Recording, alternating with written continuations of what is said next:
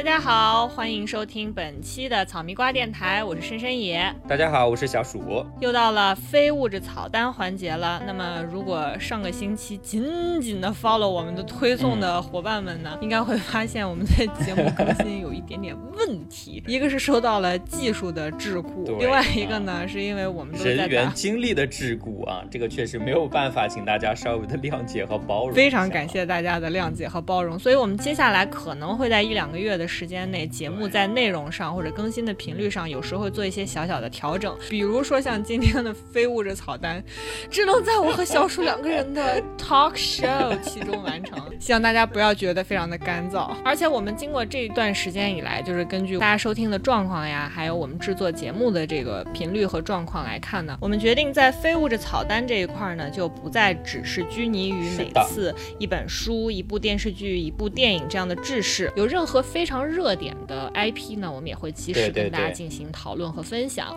那么，如果有特别值得在这个时间和大家关注的一些话题有关的影视剧呢，我们也会集中的给大家进行一些分享。那么，在这期节目里呢，我们将给大家分享三部电影，两部故事片，一部纪录片。那么，首先呢，先给大家介绍两部故事片。为什么介绍这两部故事片呢？首先跟大家说明一下，这两部电影呢，主演来自两口子。没错，就是秦昊和伊能静。就很多小伙伴真的是看了《隐秘的角落》和《乘风破浪的姐姐》之后，才知道秦昊和伊能静是两口子。那看过《隐秘的角落》的小伙伴呢，很多都表示说，哇，秦昊真是个宝藏演员，怎么演这么好？那他以前演过什么样的电影呀？他以前是一个什么样的演员啊？我们今天为大家带来一部秦昊以前的代表作。那么另外呢，就是在《乘风破浪的姐姐》这部综艺里面，大家就很疑惑，觉得伊。伊能静，她凭什么觉得自己真的是德艺双馨、地位很高的样子？我们今天呢，就为大家介绍一部伊能静的代表作，也是很拿得出手的作品。那么，首先呢，先有请小鼠为大家介绍由秦昊主演的。春风沉醉的夜晚。好的，提起来这个名字呢，就是这个春风沉醉的夜晚。我不知道大家第一的反应是秦昊主演的这部电影呢，还是郁达夫当年的那部小说？因为当然那部小说的时间更早，它是在差不多呃二十世纪二十年代这样的情况下完成的。然后这部春风沉醉的夜晚的电影呢，是在二零零九年的时候，最早是在法国的戛纳电影节上映的。可能因为娄烨的电影大家都知道，就是因为尺度，还是说这个题材。的各种问题呢，就大家在院线肯定是非常难看到的。去年其实是有一部娄烨的电影终于上映，叫做《风中有朵雨做的云》。这部春风沉醉的夜晚呢，这部呢算是《隐秘的角落》里面的男主之一的这个秦昊啊所主演的电影里面算是比较知名的一部了，因为他跟这个娄烨也算是一个套装，一个组合，对，一个男团。一定是出现在一起的。然后这部电影呢，其实它算是一部同志片啊，又开始给大家介绍这种比较边缘角色的电影了啊。没办法，就是秦昊以前真的是文艺咖，就是如果演文艺片没演过 gay，好意思在文艺片混吗？他其实现在也算，你看他演的这个隐秘角落，他相对来说还是比较偏文艺的，只是大家可能都没有料到他突然爆火成这个样子。朱朝阳的爸爸就是这个张颂文这个演员，其实在这部《春风沉醉》里面也是有出镜的。如果大家看他们的表演看的还不太过瘾的话，可以再看一下这部《春风沉醉》。是的，是的，因为因为大家现在都对他们两个人的演技，反正就是比较认可。秦昊的这个角色是跟王平，就他们属于这个地下恋人的关系，因为王平这个角色他当时是有老婆的，所以王平是在这部电影里面角色的名字，等于秦昊是演了一个小三儿，只不过是个男小三儿。而且不是跟女方出轨，是跟男方出轨。就这部片子确实是被称为可能是国内就大陆拍这个同志情节的电影里面尺度和画面最暴露的。其实从剧情上来讲，并没有什么特别新奇的地方，因为它其实就是讲的是两口子，男的出轨了，出轨对象呢是个男的，就是秦昊演的。女主人呢就雇了私家侦探来查，这个私家侦探是谁演的呢？是人称油田四子的陈思诚，就是那个《士兵突击》里面。演蹭菜的那个陈思诚，私家侦探呢就查到了她老公在外头跟一男的好上了，然后后面就开始愈演愈烈。陈思诚饰演的这个私家侦探一直在跟踪他们嘛，就没想到的是，陈思诚的这个角色在跟踪他们俩的过程当中，逐渐的对秦昊这个角色产生了好感。就秦昊在这部电影里面其实是超级妖娆妩媚诱惑的，跟他在类似于隐秘的角落啊、无证之罪啊里面那种硬汉或者是直男的形象是完全不一样的。就他换上女装，然后对戴上假发，化上很浓的妆之后，会会唱那个迷迭香啊之类，就比较哀婉的这种典型的女生的歌曲。好像是有一次在酒吧里面，陈思诚救下了秦昊，所以两个人就开始有了交集。结果陈思诚就一步一步的沦陷。陈思诚这个角色在电影里面还有女朋友，是谭卓演的嘛？就他自己可能也不知道为什么，就逐渐的就沦陷在了秦昊的这种魅力里。在那个酒吧的舞台上，就化着女装，穿着裙子，就是比较低声的唱那个迷迭香的时候，就这个时候，陈思诚是在下面的观众席上，他的那个眼神里面所表露出来的那个迷离和沉醉，是是我真的是觉得让人非常。幸福的那种感觉，就是能感受出来，他确实在当时的那个情境里是被秦昊的这个角色深深的吸引住了。这边跟大家稍微介绍一下，像娄烨这样的导演，他不是过多的去参与导戏的，不是一个就是自己参与过多去指导演员怎么样来表现一个情景，怎么样拿捏一个人物的内心的。他通常来讲是把。演员放置在那个他们预设好的场景之中之后，让演员自己去发挥。然后他等到一个对的情绪的时候，这个时候会摄影机已经打开了嘛？那个会成为他最好的一个素材，而不是不停的打板重来、打板重来。所以说，如果陈思诚他能够把握到这样的一个情景的话，或者把握到这样一种心情，传从荧幕的那一边传递给我们观众的，让人深刻的感受到他是有这样的反应的话，那证明陈。思成大概真的被秦昊吸引了，是吗？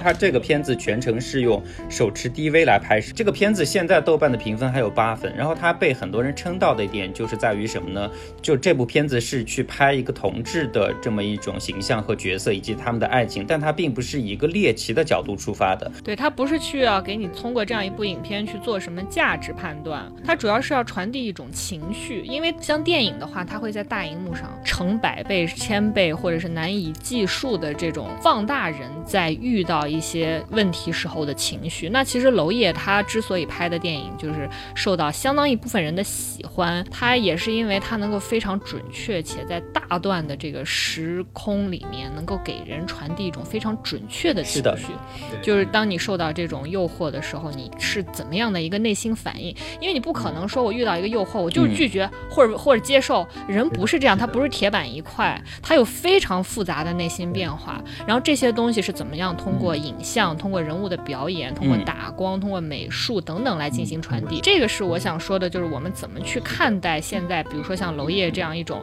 有时候你觉得没有什么故事情节，然后又被大家称之为或者贴上标签的文艺片，你应该这么去看待。嗯，这个春风沉醉的夜晚可以看到秦昊妖娆妩媚的那一面，因为我觉得这是大部分直男无法承担的一个角色和感。觉，就比如说像之前很有名的那个《鬓边不是海棠红》里面的那个尹正，其实他本人身上是带有一点点这个妩媚的气质的，在他出演这个角色之前，但秦昊你是完全在他身上追踪不到这样一种质感的，但是他却在这个电影里面贡献了这样的演技，而且非常的可信。其实这是他和娄烨合作的第一部电影，从此以后他俩就绑定在一起炒作。对我觉得最有意思的一点是什么呢？就是因为娄烨自己是上海人是的，所以可能他大。部分影片，它拍摄的话，它会习惯于把这些故事放置在一个南方的这样的一个空间里面来给大家呈现。这个电影的背景地点是在南京，对，所以包括像后来的呃什么推拿呀，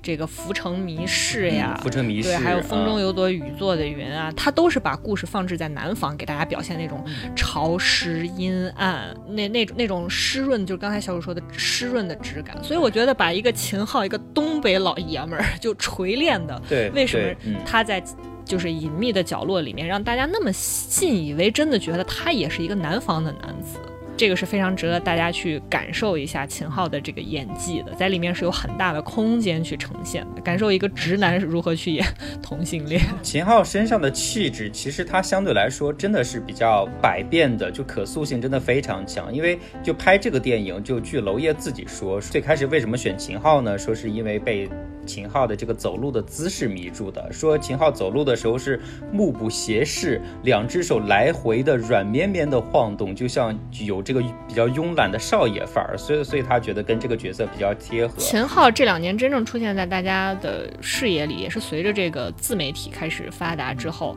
有很多的这个影评人啊，或者是比较严肃的观众，开始从他们的影视的宝库里面挖掘出来这样一个优秀的演员，呈现给大家。所以秦昊呢，在这个媒体上越来越被炒得很火的情况下，他接拍了陈凯歌的《妖猫传》，然后后面又因为一系列的综艺啊等等，开始走入大家的视野。但是在此之前，他真的是一个百分百的文艺片的演员。而且我觉得最大的反差就是，实际上你如果从现在才刚刚开始接触秦昊这个演员的话，你是完全我觉得吧，大部分人是没有办法从他脸上看出那种 文艺气质的男的那种感觉的。所以如果大家好奇的话，可以去看一下这部电影。好的，那介绍完了两口子里面的男方呢，我们再介绍一下两口子里面的女方。因为伊能静最近呢又被骂上热搜，就是因为她言言论里面那种就是才华完全配不上她的输出，然后到处还乱给人输出一些乱七八糟的价值观，然后整个人也显得非常对，就是形象和口碑稍微有点好转的时候，她就又自己给作下去了，反正就是一个作精人设。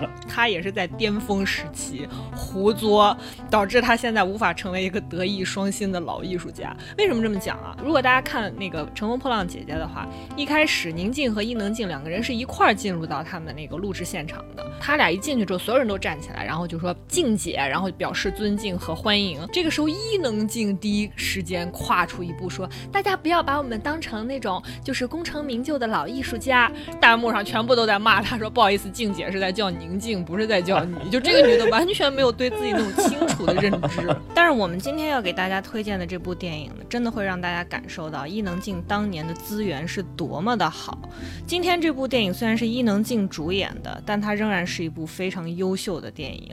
就这么说吧，如果伊能静当初对自己的职业能有一个清晰的认识，对自己有一个更加清晰的认识，能更有分寸感的话，她在今天至少应该是舒淇这个咖位的女演员。所以，我们今天要给大家推荐的是来自侯孝贤的《好男好女》。就大家感受到了吗？我们前后都空了两格。侯孝贤是什么样的人物？伊能静当时可是头顶着侯孝贤女主角的光环，开始在演艺界披荆斩棘。尽管她之前已经是很有名的歌手了，也就是说，她能够进入到侯孝贤的电影的话，至少在审美这一块的话，她是非常符合一个电影。大女主的这么一个形象的，那么侯孝贤的这部电影呢，和他的另外两部电影合称叫悲情三部曲。前面的那两部呢，一部是一九八九年的《悲情城市》，一部是一九九三年的《戏梦人生》。就如果这段时间大家也看了很多的这个八卦新闻的话，应该也知道，就是伊能静她并不是在《好男好女》这部电影的时候才被侯孝贤选中的，早在《悲情城市》的时候，她就已经是侯孝贤的选角对象了。但是她为了谈恋爱，放弃了演艺。大家可想啊，她演好男。男好女演了这么一部就入围了金马奖的女主角，她后来又演了一个叫《南国南国再见》，也是侯孝贤的电影，也入围了金马奖。所以说明她的演技其实是很受到大家认可的。你再坚持一下好不好？你看舒淇演《千禧曼波》不就拿了金马奖最佳女主角了吗？当然，我们做了这么多推论，很多人会说啊，她可能志不在此啊，那她为啥现在还要出来？就是我们今天给大家推荐这部《好男好女》，不只是想给大家一个参照，说感受一下伊能静如今这么。兴风作浪的资本在哪儿？然后另外一个呢，也想给大家一个参考，去了解一下，就是早些年华语文艺片大概是长什么样的。因为为什么这么说呢？比如同样是参加这个《乘风破浪的姐姐》的万茜，她是这个节目最受大家喜爱的女演员，她身上的标签也有文艺片女主角什么的这些标签。对，因为她演过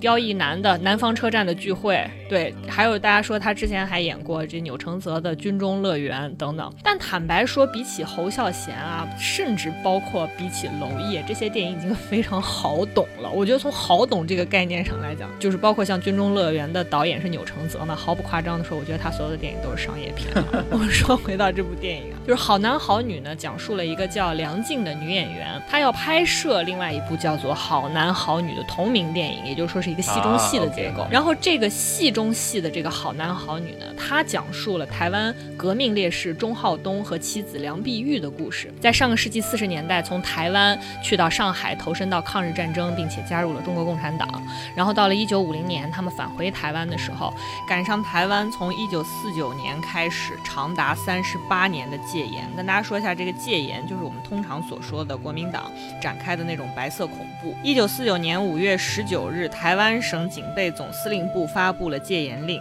同年六月，蒋介石溃退到台湾。这个戒严令呢，维持到一九八七年的七月十五号才全部停止。所谓的戒严令呢，其实就是当时的立法院为了防止中国共产党在台湾扩散，后来在统计中，在这段戒严期间，军事法庭受理的政治案件达到了两万多件，无辜的受难者有十四万人。而据司法院透露，政治案件有六七万。如果以每案平均三人计算，受到军事审判的政治受难人应当在二十万人以上。他们就是所谓白色恐怖的牺牲者。电影的戏中戏《好男好女》里面的主人公钟浩东和蒋碧玉，就是在白色恐怖中双双被捕入狱，而且钟浩东最中被枪决。这是一段真实的故事。在这个《好男好女》这个电影里面呢，钟浩东和蒋碧玉的这段故事要被拍成电影，然后一个叫做梁静的女演员要来演这个。蒋碧玉的角色，然后在另外一个时空里呢，演员梁静以前是个陪酒小姐，然后吸过毒，男朋友呢也意外惨死。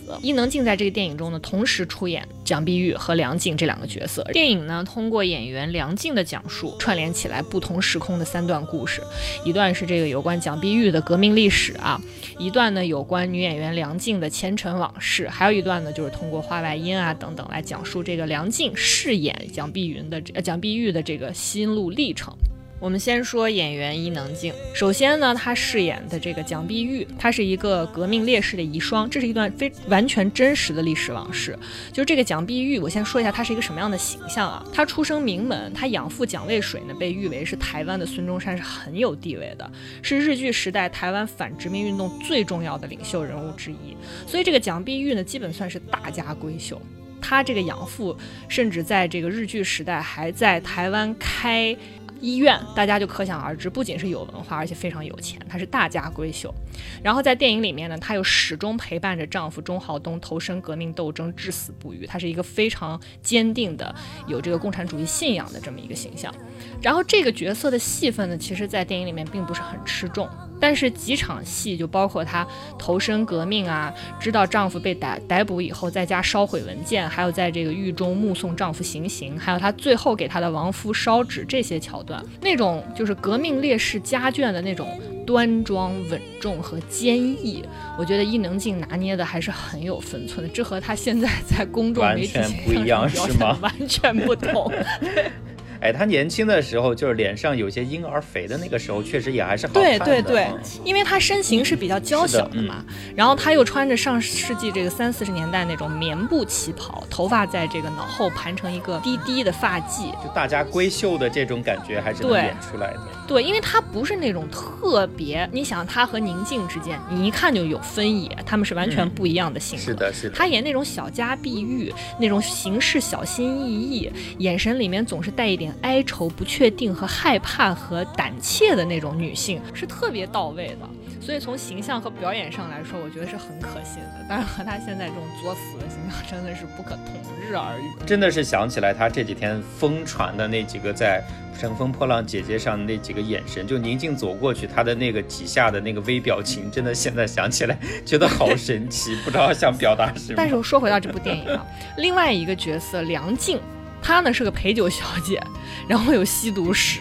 沉迷于和她的流氓男友阿威的这种情欲游戏，就是每天就想着跟她男朋友待在一起，做一些爱做的事情。然后在这个故事里呢，伊能静的这个形象，其实在她成为演员之前是个女混混的这么一个荧幕形象，头发是那种非常典型的杀马特，穿着非常暴露，然后行为也很轻佻，满嘴的脏话。后来那个她男友阿威就是高杰饰演的。高杰，如果大家不熟悉的话，给大家提示一下，这两年有一个靠抖音走红的。台湾乐队叫茄子蛋，抖音上面走红的一首歌叫《浪子回头》，他的另外一个作品叫《浪流连》，其实之后也很火。那个《浪流连》MV 的男主角就是高杰，高杰饰演的这个阿威就是伊能静的前男友，意外惨死。他无法摆脱那种悲痛，每天都浑浑噩噩，然后还和他的姐夫偷情，和他姐姐撕逼，就这种戏码吧。我觉得伊能静只要本色出演，可能就 OK 了。所以他在这一趴的表现呢，表现的非常好，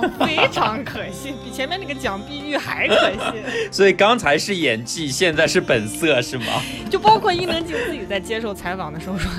我演的非常的过瘾。我和演我姐的那个演员撕逼的那场戏，我把自己都弄到医院，也是非常投入了。就是我觉得大家可以从另外一个角度看伊能静这样一个演员，像侯孝贤这样的大导演，当时已经拍摄了《悲情城市》《戏梦人生》这样的电影。像《悲情城市》拿的是当年威尼斯电影节的金狮奖，《戏梦人生》当时得的是戛纳电影节的评审团大奖，而且入围了金棕榈。他已经是一个享誉国际的大导演了，而且像《悲情》。城市，它是一个群像的作品。嗯，《戏梦人生》呢，它拍摄的是台湾布袋戏的大师李天禄一个男性角色的纪实性的电影。到了好男好女的时候，主角是女性，而且伊能静要同时出演梁静和蒋碧玉两个角色。也就是说，侯孝贤在他的悲情三部曲的第三部是要拍一个绝对的女性角色的电影，它等于是一个大女主的戏。他能把这样一个角色给到伊能静，证明他对伊能静的演技也好，形象也好是非常认可和相信的。你想，一边是女混混，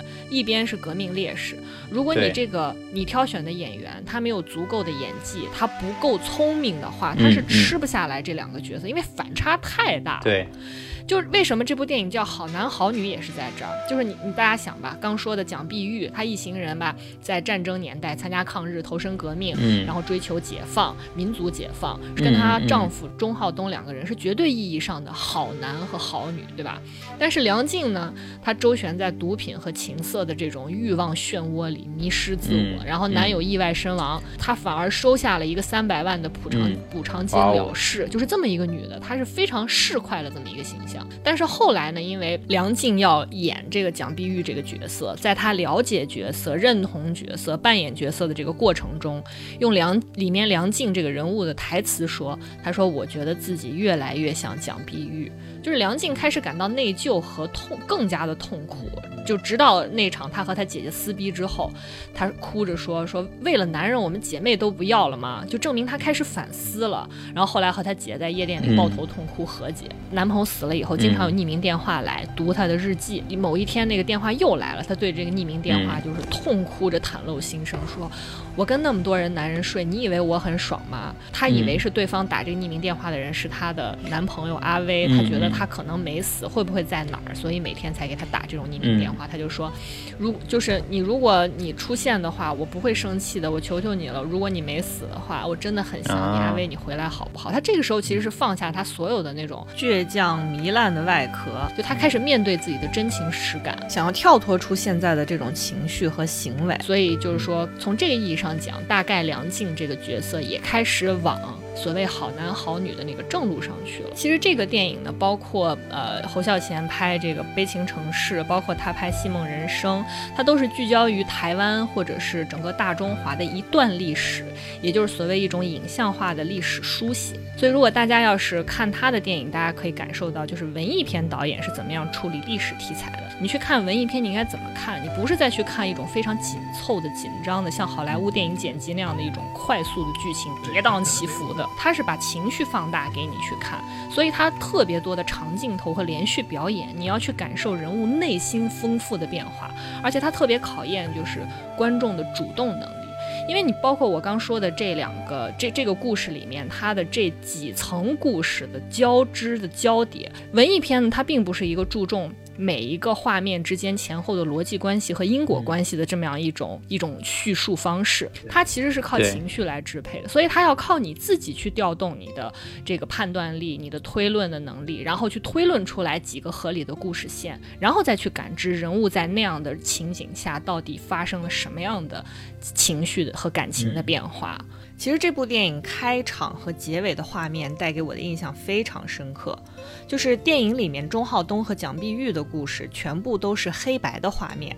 它让你深刻的感受到和现实中梁静人生那种彩色的质感是完全对立的，是过往的，是死去的。电影开始的画面。是你看着历史里面的人物穿着长衫从画面的远处向你走来，唱着歌，他们唱着“当悲伤的昨日将要死去，欢笑的明天已向我们走来”，嗯嗯，你们不应该哭泣，我们为什么不歌唱？从历史的深处走向你，然后他们越来越近，最后他们从你的视野里全部消失。周围风平浪静，甚至你感受得到，就是黑白画面里那种阳光洒向田野的那种质感。你根本不会想象说他们要去上海参加抗日，你想象不到那后来是怎样的一场风暴。然后在电影里，演员梁静经历了人生中的大喜大悲，还有真实历史里的那些人，你会想起蒋碧玉烧纸，想起钟浩东一行人走向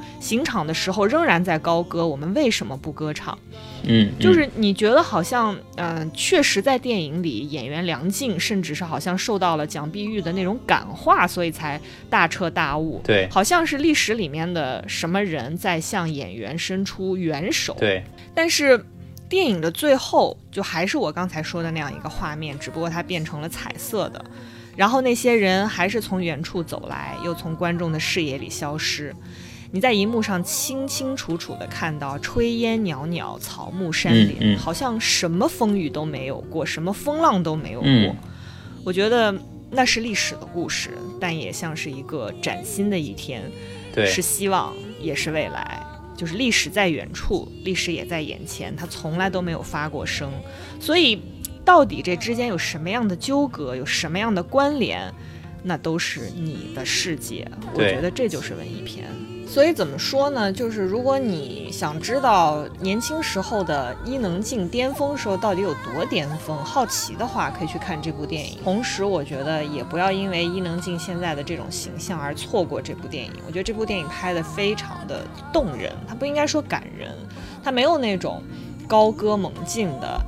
立刻就能把价值观带到你面前，让你认同的那种感觉。大家可以好好的去品一品。就刚你说，就侯孝贤去挑选这个女主的时候，肯定是要挑选一个能够把这种很多层的这种表演能够吃下来的一个这么一个女演员。那反过来说，就一旦你把这两个角色或者说各种不同层面的表演都表现到位的时候，那这个对你演员演技的体现真的是非常非常大的一个空间。好的，那么感兴趣的听众朋友呢，可以搜来看一下。侯孝贤，好男好女。那么介绍完了由秦昊和伊能静两口子以前主演的文艺片电影呢，我们今天想为大家介绍的最后一部作品呢，是一部纪录片，而且是由自媒体人拍摄的一部纪录片，叫做《好久不见》。武汉，嗯嗯，没错，就是拍今年疫情的。对，那么这部纪录片的时长大约是一个小时左右。现在在 B 站啊，在腾讯，在微博，包括在他们的微信公众号，都可以搜到这部纪录片的资源，是完全免费开放的。那么我们呢，在我们的这个公众号的文字推送部分呢，也会附上一些链接，可以供大家直接的点阅收看。首先呢，我想先介绍一下这部纪录片的导演，也就是他们团队的 leader，叫做竹内亮。他是一个日本人，作为一个日本在中国工作的自媒体人，他和那种就是咱们通常在抖音啊、快手啊上面看到的那种每天都在吹捧中国特别好，东西多好吃，人民多可爱，生活多方便，是非常非常不一样的。他以前在日本呢，就是媒体行业的从业者，也就是业内人士。他是一个专门给日本的电视台拍摄纪录片。的导演，而且他对电影行业呢是有那种特别狂热兴趣的人。他从小就喜欢看电影，而且就是因为逃课看电影，导致他没有考上大学。那后来呢，他为了能够继续读电影专业的学校，所以申请了日本所谓的报纸奖学金。这是什么意思呢？就是。这是在日本最艰难的一个奖学金项目，我给大家说一下，他需要每天凌晨三点开始早报的配送，配送四个小时之后再去上学，然后下午四点放学后呢，他要继续两个小时的晚报配送，然后他本人还要去中华料理店再做四个小时的兼职，也就是说晚上十一点他才能下班。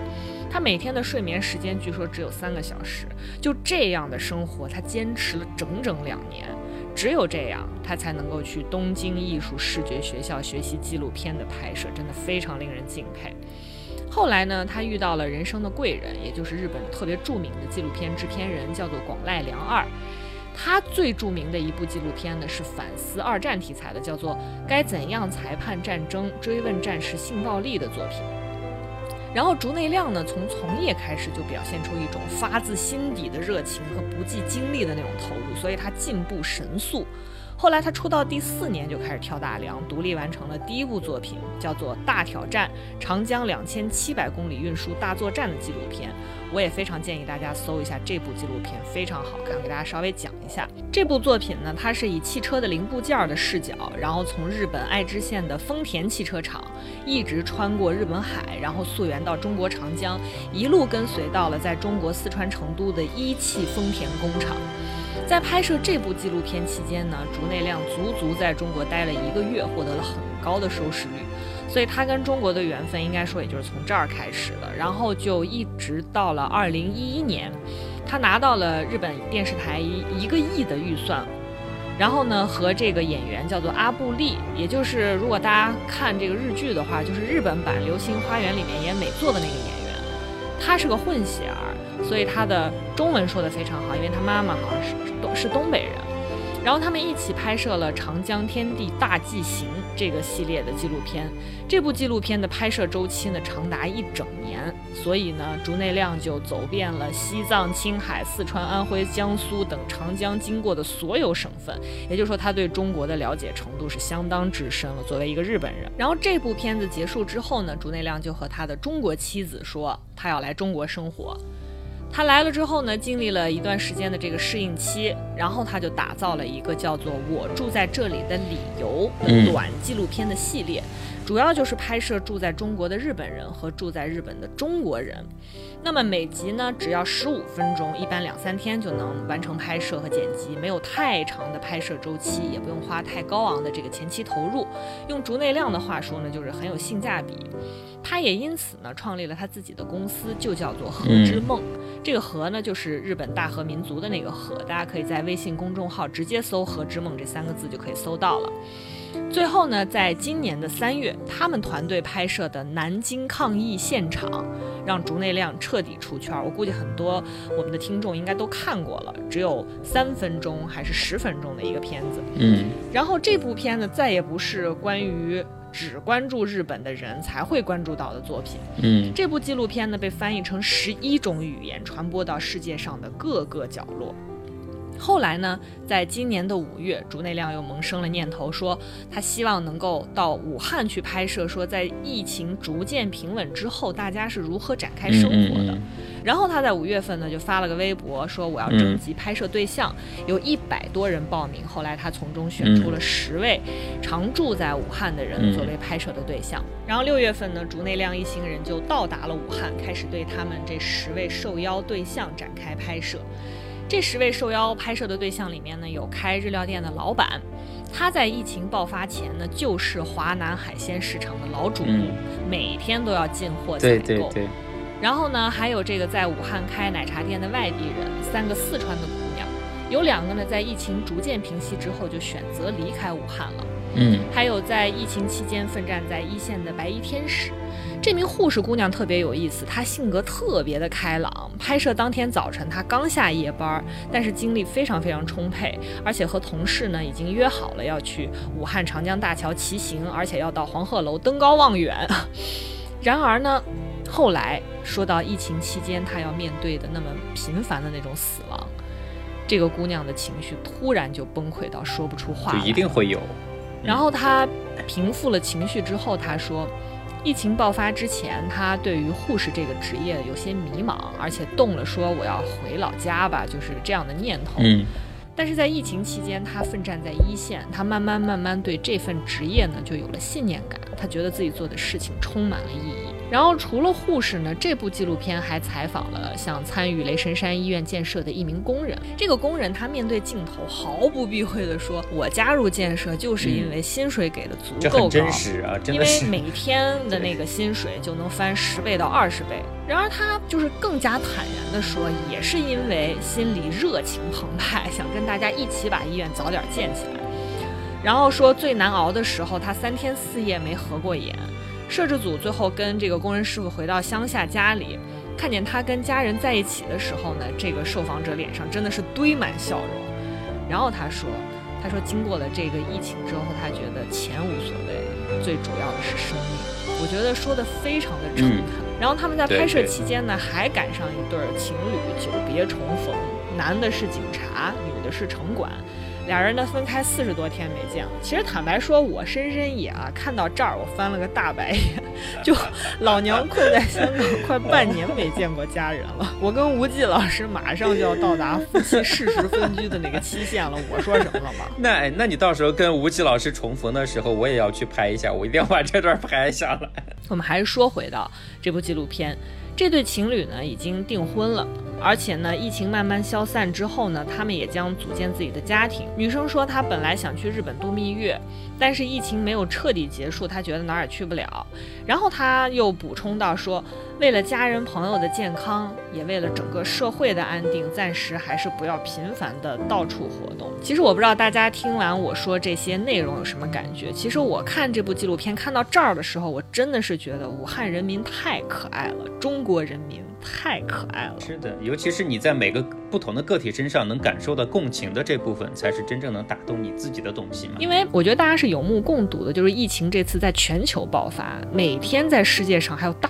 批的新增感染人群，像香港现在又赶上了第三波的爆发，但是在世界上也只有中国人民有这样高度的组织性和纪律性，就是这个形容它不是一个政治性的，是我看完这个片子之后完全来自于情感上的一种抒发。纪录片里面还有一个。特别喜欢航拍的英语老师，他在疫疫情开始的时候呢，他就每天坚持拍摄武汉的街道，从车水马龙到万籁寂静，再到车水马龙。然后还有一个外卖小哥，把摄像头就安在他的头盔上，把每天他行走过的街道场景都完全真实的记录下来，比较个人的视角嘛。就他们或许在疫情当下，并不能说出那些记录下来的片段到底有何真意。可是当那段日子逐渐过去了，当人们都嗯重新。开始要面对生活，当城市的这种生命力又重新开始跳动的时候，我们每个人在这部纪录片里再回看那些他们记录下来的片段，那些感受，我觉得就是意义所在。就是这让我想起盛极而衰的南方周末，他们在一九九九年的新年贺词有这样一句话，如今读来还是让我就是心头一热。那句话是：让无力者有力，让悲观者前行，让往前的继续走，让幸福的人儿更幸福。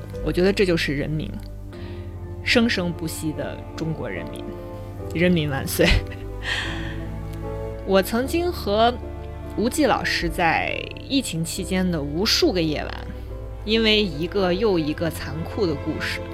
陷入到深渊，在半夜相互慰藉。但是也因为读到疫情期间的一些文字，让我们重新振作，充满力量。就我觉得，或许在今天，命运的无情。才是历史的真相，但是，缔造历史中那些伟大的，也是人民，唯有人民才能创造历史。这部纪录片大家不容错过。嗯。那确实，这种生活的气息啊，尤其是在武汉这种经历了劫难之后的这种大背景下，大家想去感受一下他们现在生活的话，那真的是要去看一下这部纪录片啊。对，好了，节目的最后呢，我想用吴季老师在二零一七年写给侠客岛新年献词结尾的话来结束今天的节目。他说：“是对未知的执迷，引领着人类前进，也是对未知的执迷。”将我们每个个体寄于此生，在此意义上，我们才会做好所有的打算，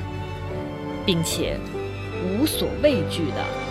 大步向前。好了，那么本期的非物质草单就结束了。那大家如果喜欢我们的节目的话呢，请记得给我们进行点赞，或者您有任何想说的，也可以给我们进行这个评论和留言。我们真的是非常认真的会去查看和进行回复的，因为做这个节目的初衷就是想和大家有一个非常好、非常良性的一个互动和交流嘛。也请所有的听众朋友一定要紧紧的 follow 我们。对，哪怕是我们在只有两个人的情况下，也要 follow 我们。下周三还有我们的迷惑行为大赏啊，大家也一定记得，我我一定会争取把这个周三给他做出来的。那么节目的最后呢，我们送上一首来自陈奕迅的《好久不见》，不仅是武汉好久不见，，Eason 也是好久不见，千万不要忘记，明天。七月十一号，Eason 会有线上的演唱会，而且是从早晨唱到晚上，真的是大福利。那么具体的观看方式呢，我们会放在文字推送里供大家参考。好了，那么今天的节目就是这样，下期再见吧，拜拜，拜拜。拿着你给的照片，熟悉的那一条街，只是没了你的画面，我们回不到。那天，你会不会忽然的出现在街角的咖啡店？我会带着笑脸挥手寒暄，和你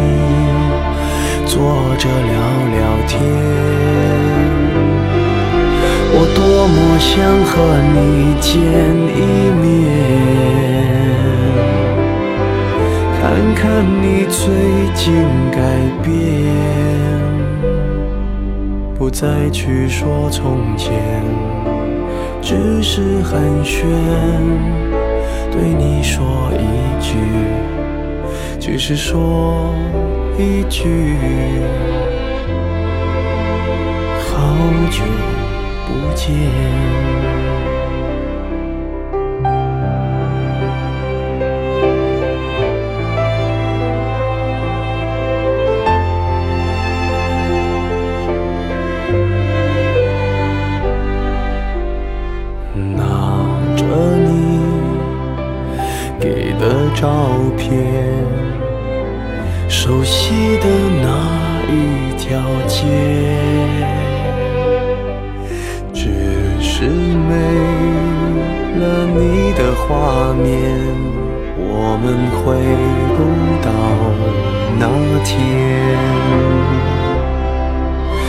会不会忽然的出现在街角的咖啡店？我会带着笑脸。挥手寒暄，和你坐着聊聊天。我多么想和你见一面，看你最近改变，不再去说从前，只是寒暄。对你说一句，只是说一句，好久不见。